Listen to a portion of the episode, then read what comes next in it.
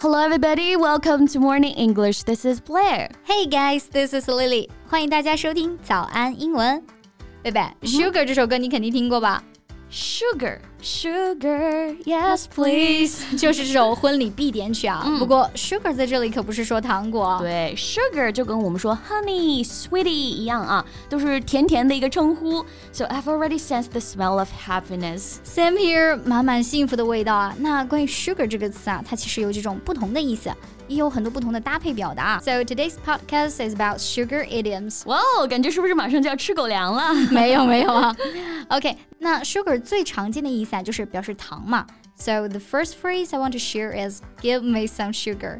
给我一点糖。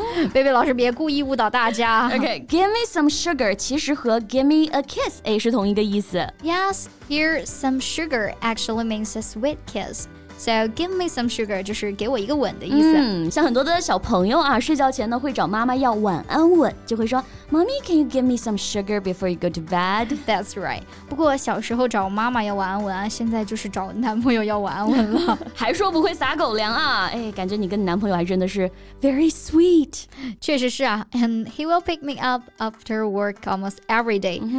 Once I see him, the first words are, "Can you give me some sugar?" Come on，这个甜度有点超标了啊！你这让单身狗情何以堪啊？好了好了好了，不说了。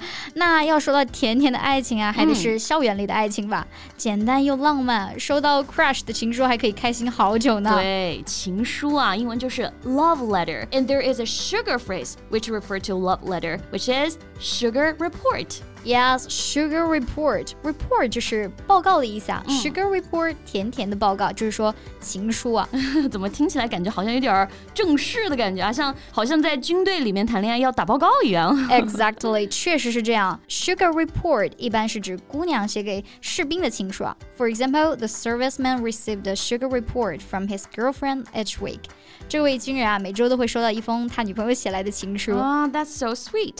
哎，Lily，你还记不记得小时候去 医院看病啊，打针吃药的时候呢，医生通常都会给一颗糖。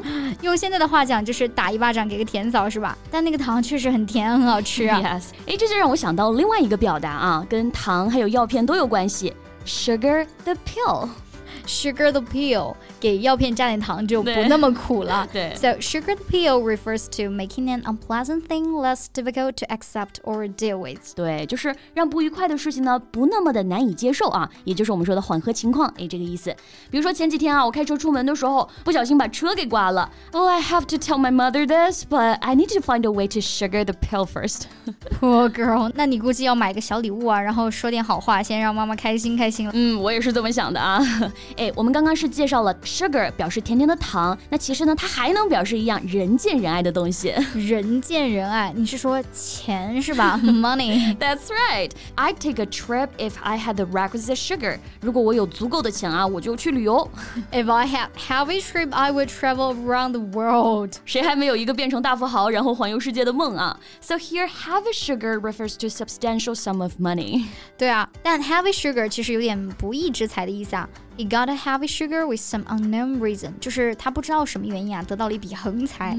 对，发横财也是够让人羡慕的啊。那 sugar 在表示钱的时候呢，诶，还有一个俚语搭配是表示我们说的干爹这个意思。嗯，此干爹啊，不是大家脑子里的 stepfather 或者 foster father 的意思了，而是金主爸爸 sugar daddy。 Yes. So sugar daddy refers to the person who is lascivious and offers support, typically financial and material, to a younger companion. 就是我们说在那些年轻女人身上花很多钱的那个老色迷。嗯，而且有 daddy 啊，还会有 mommy，所以对应的 sugar mommy 就是金主妈妈那种富婆的意思。感觉就是一家人完完整整的啊，爸爸妈妈都在，哎，是不是就差一个 baby 了 Yes, sugar baby is a young person who gives company to sugar daddy or sugar mommy in exchange for financial or material support. 讲直白一点啊，就是被包养的小情人的意思。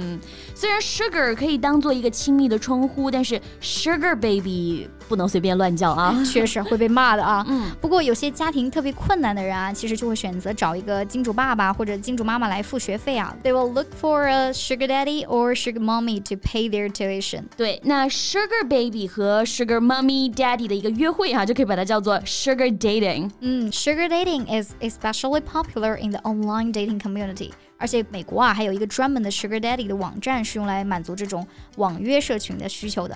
But there is an idiom Uncle Sugar, which has nothing to do with sugar daddy, sugar baby. Yes, Uncle Sugar equals to Uncle Sam. It means the symbol of America government，就是我们说的美国政府啊，山姆叔叔。In general elections, Uncle Sugar likes to please the voters. 没错，在大选的时候啊，美国政府就会讨好选民嘛，为了获得更多的支持。